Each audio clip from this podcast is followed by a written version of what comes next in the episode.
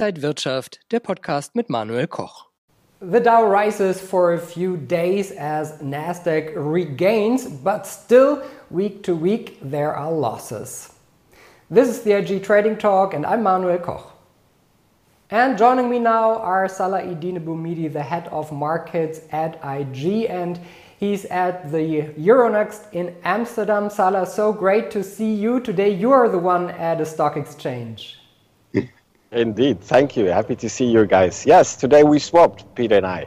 Good to see you. Yeah, and Peter Tuchman, the Einstein of Wall Street, is not at the New York Stock Exchange today. He is at his place in New York City. Peter, also good to see you. It's absolutely a pleasure, and I'm so glad that we swapped. Now we get to really we get to honor the first stock exchange in the world from Amsterdam, even before ours, from I believe 1678, right?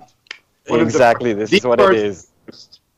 So. And two stock exchanges with a female CEO, I like that too. We see diversity is also in the finance industry. So, uh, yeah, I'm in Berlin. Good to see you guys. And uh, let's talk about the markets, Peter. Uh, we saw the last days in Germany, in New York, that uh, markets were struggling a bit from their highs. Uh, what do you see? What do you feel? What's the reason at the moment? You know what? It's kind of fascinating. I mean, these markets are, you know, look, it's important to note, as we always do, where the economy is, where the world is, where the virus is, where the vaccines are. You guys in Europe are on complete lockdown once again. Here in the States, we started to open up. We obviously, as the crazy country that we are, and the uh, the the the dislocation and disagreement in the political mode those states that tend to be a Republican are now reopening because that's the game they want to play. We're seeing an incredible uh, surge in Florida with uh, spring break, and in California and Texas, those states that are opening up are having surges. Here in New York City, once again, we are seeing it with the new variant that's coming in.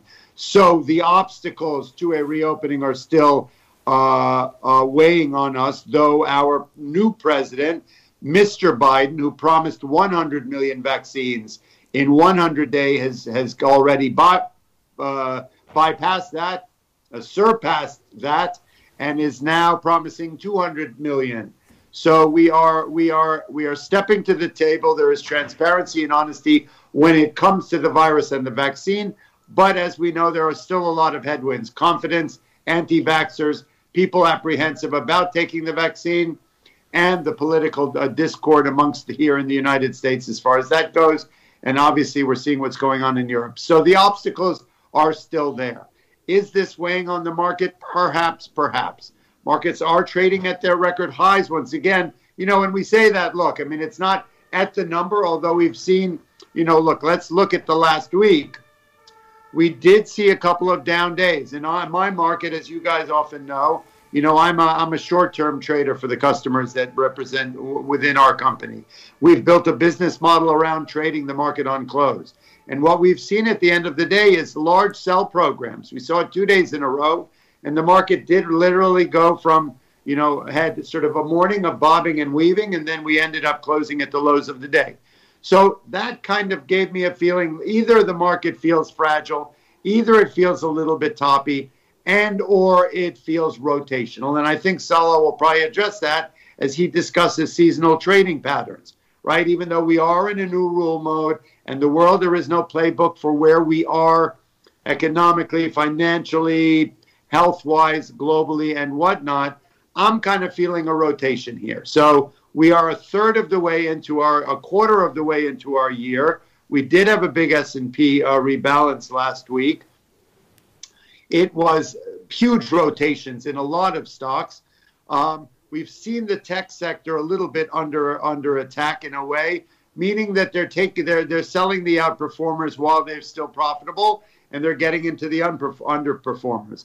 But it's unbelievable at every moment where we do see a little bit of a fracture and volatility on the downside in our market one day, two days later, we are just completely like yesterday was a fascinating day. It was almost a mirror image of the two down days on the upside.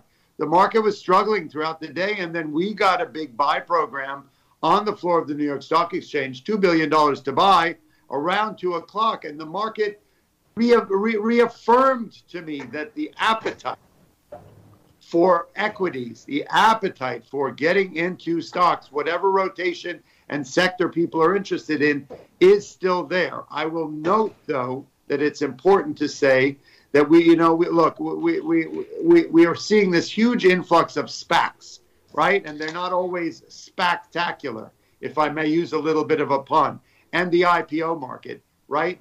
Um, what's happened, it feels like that the market is, and then we had the Wall Street bets and the meme stocks and all that. I think the the excitement over that stuff is is tampered down for the time being.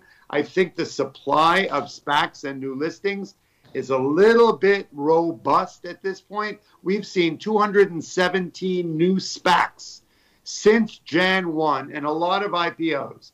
And what we're seeing is, while there in the in the beginning of the year, the interest was solid, yet not that excited. Then we saw an influx. We saw this incredible surge of SPACs and appetite into them, and those all of them are priced at ten dollars. We're opening at ten and a half to eleven and a half dollars. What we've seen now with this incredible deluge of SPACs and, you know, that's a story we should probably have one whole session about to explain to the public what they are, what they mean, how they come to market, and, and, and, and what it's all about, is that they're starting to open below their deal price, which means that there really is an oversupply on them. So the market is fascinating. I believe it's in rotation. There's still an appetite, there's still a strength. Every time I kind of think we're going to pull back and see a little bit of a sell off, the market sort of uh, reaffirms the appetite it has for for uh, uh, uh, buying. So I'll go with that. I toss it to you, Salah. Exactly. You talked about rotation in a fragile environment. This is something what we definitely need to have in mind. And uh, of course, last week in March that we are running right now is seasonal, from a seasonal perspective, bearish. But April, April is the best month for Dow Jones since 1950 average uh, return is almost 2% for that month.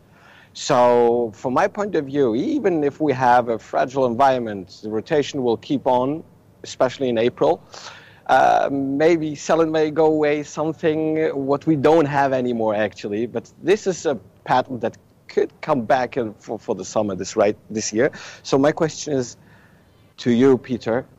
Technically speaking, the rally is still in a bullish rally. Do you think that April will fail from a seasonal perspective?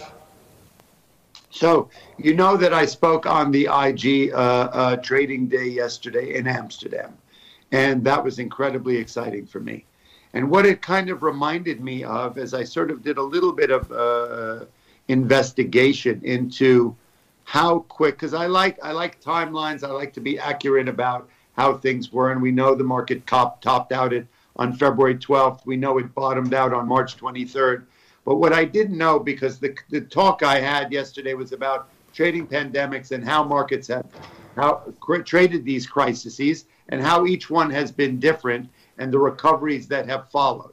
And the 07 08 uh, financial crisis took till 2013 to get back to even, right? That was a function of a lot of right. things. It was $800 billion over a three year period that was put into the market. The crash of 2020 saw $3 trillion put into the market over, eh, over um, three months. And we saw by August, right, a, a back to even, uh, a retracement of the sell off. And obviously, we've seen a huge rally since then. So it's kind of fascinating to see. Um, technically, the market still feels bullish.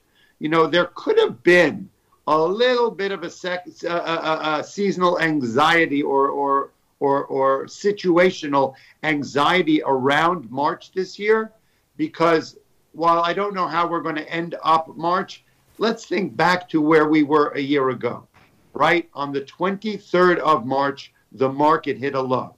That was after six weeks of thousand point sell offs on a regular basis. We know why it happened.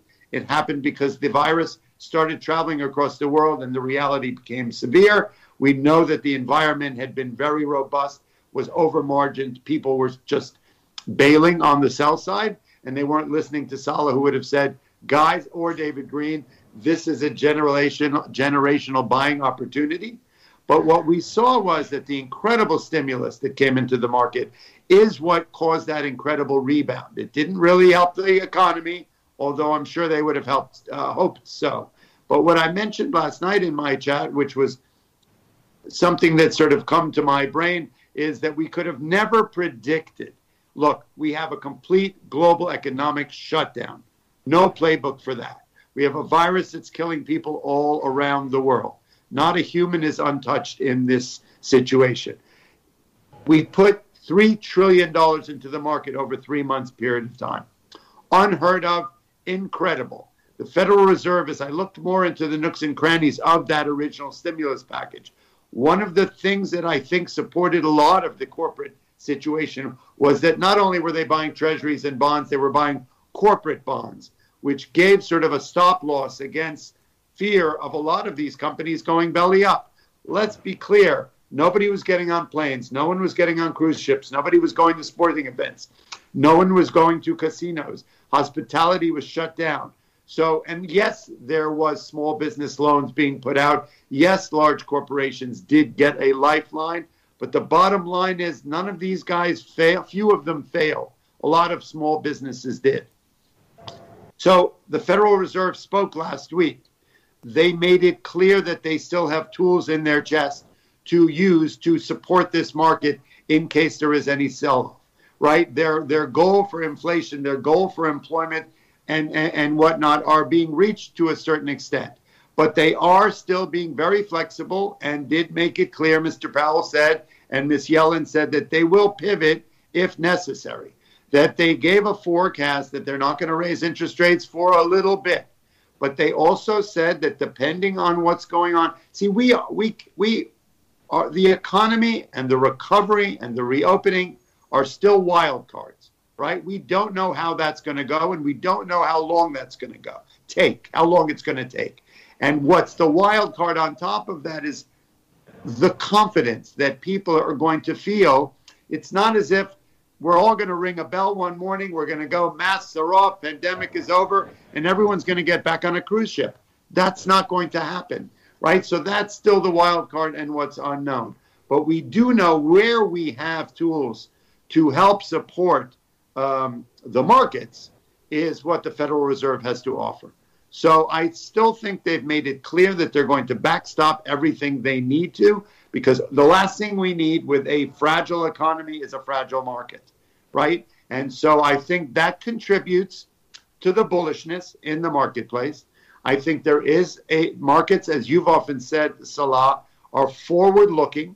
So the bottom line is when we do reopen, whether it's six months, a year, or more, right, it's going to be a slingshot because all these people have been sheltered in place for so long globally that when the the buzzer goes off and we start running for the cruise ships, it's going to be an incredibly robust uh, uh, reopening and recovery. And if pe- markets are forward looking, then maybe that's some contributing to some of the bullishness. Peter, Jim Cramer, the famous US uh, TV host on CNBC, said he would put 5% of his money in Bitcoin. Do you think this is a smart strategy or is it just like a big appetite to make fast money?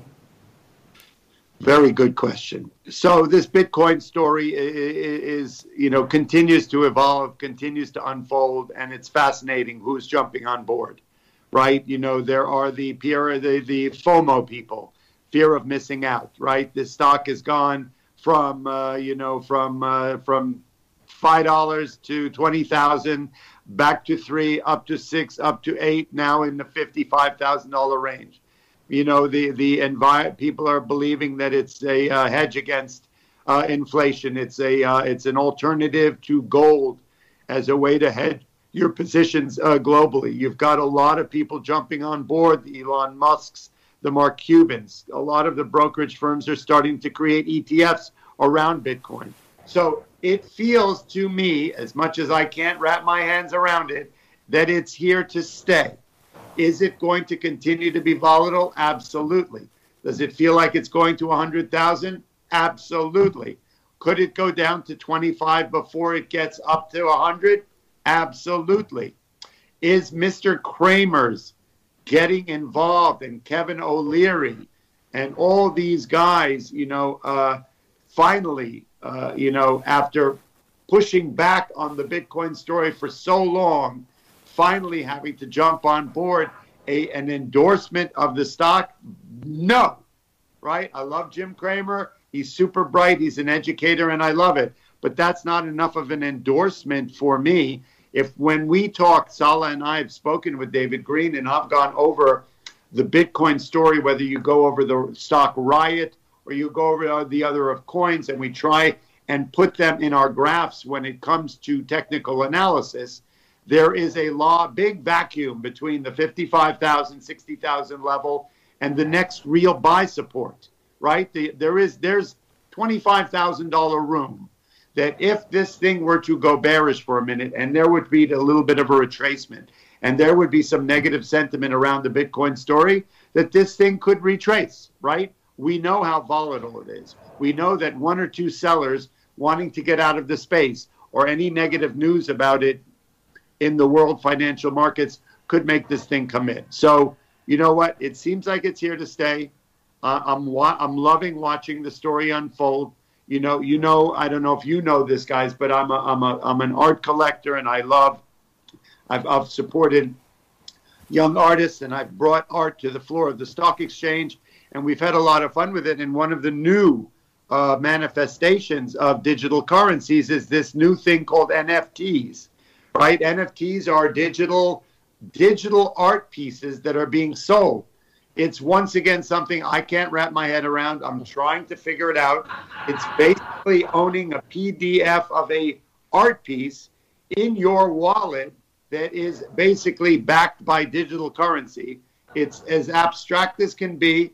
It's people are th- running toward. I have a friend named Whisbe who makes these little bears called the gummy bears. He dropped a bunch of these NFTs last week.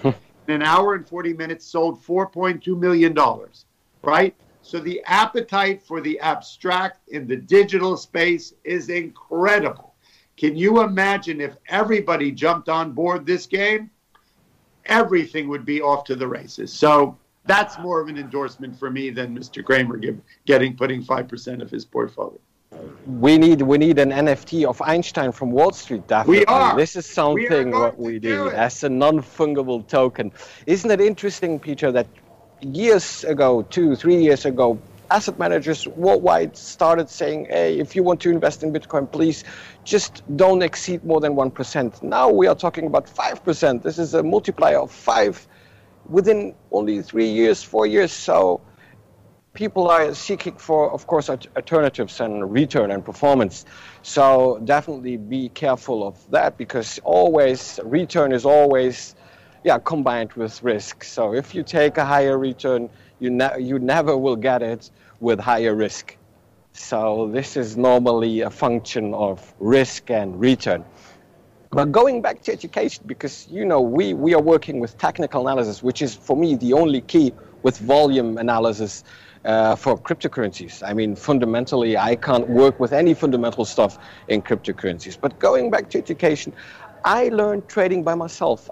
I'm not from a, I'm not coming out from a family who is a trader, stock trader family. A lot of people come back to me and say, "Yeah, how can I learn it if I don't know anybody?" So, Peter, I, I learned by myself, and I think you, as a, somebody who is experienced and working on the stock exchange. Can you tell us something about this? Because you, I think, was have been also a self-educator by your own. You know what? I also don't come from a family that was in finance, and though some parts of the family were in business, you know, my career has taken me through learning the game of trading on the floor of the stock exchange.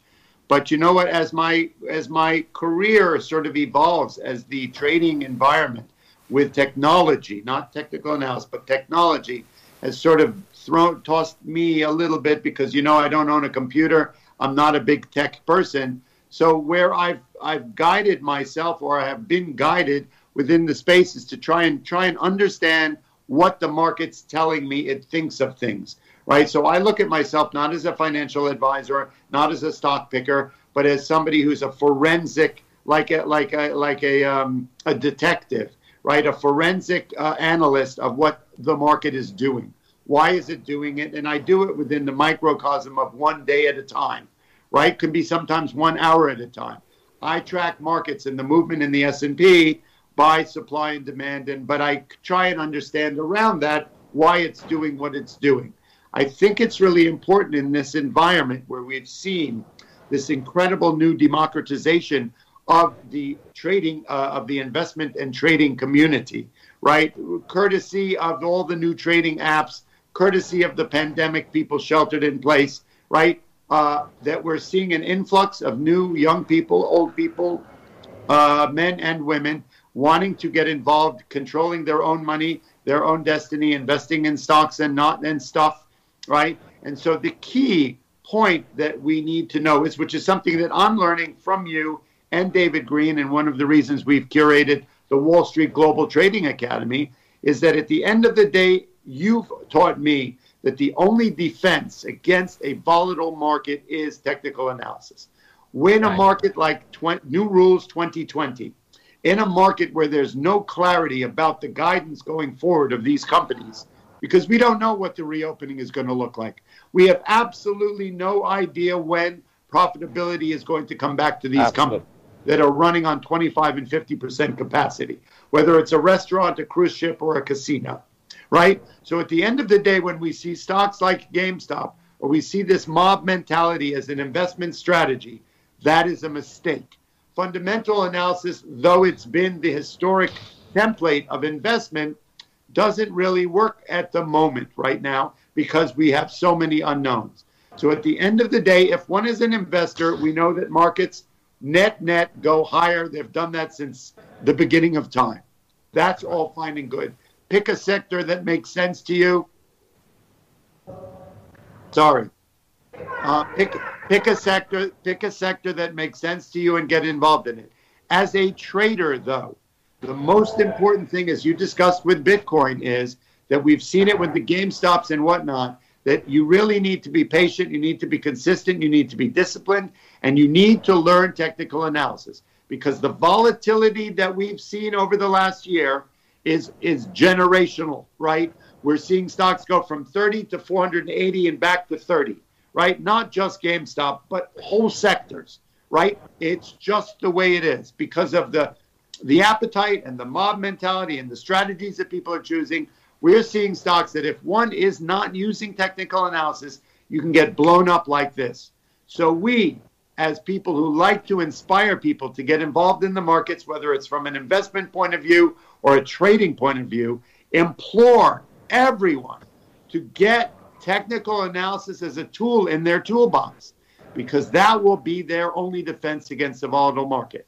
We offer a beautiful course. We've we've collaborated with IG in Holland and Germany and other places with you and David Green for the Wall Street Global Trading Academy. You guys can look it up, right? But it's a it's a basic uh, text or a video class seminar which gives you the language of the stock market, the charting, technical analysis, pivot points, moving averages, uh, relative strength index, and it gives you that little extra probability and edge to trade a market that is trading generationally in a big moving way and so volatile and dangerous. Guys, thank you so much. Uh, always great uh, to listen to you, Peter. Maybe one very last question, and maybe with a quick answer. Do you believe in a second term of President Biden? Absolutely. 100%. he mentioned it yesterday. He's going to go up against Donald Trump who's never going to run, I don't believe, because in my opinion, by then he will be. There'll be so many lawsuits. He'll be so busy in court, he won't even be able to leave to uh, to bother people any longer.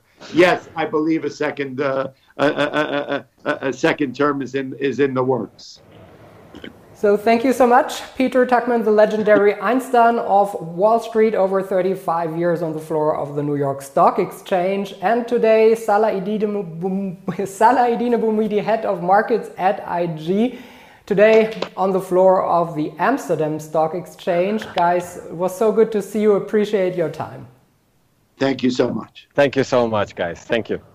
And thank you for watching. This was the IG Trading talk. For more information, check out ig.com. Thank you for this week. Have a good one.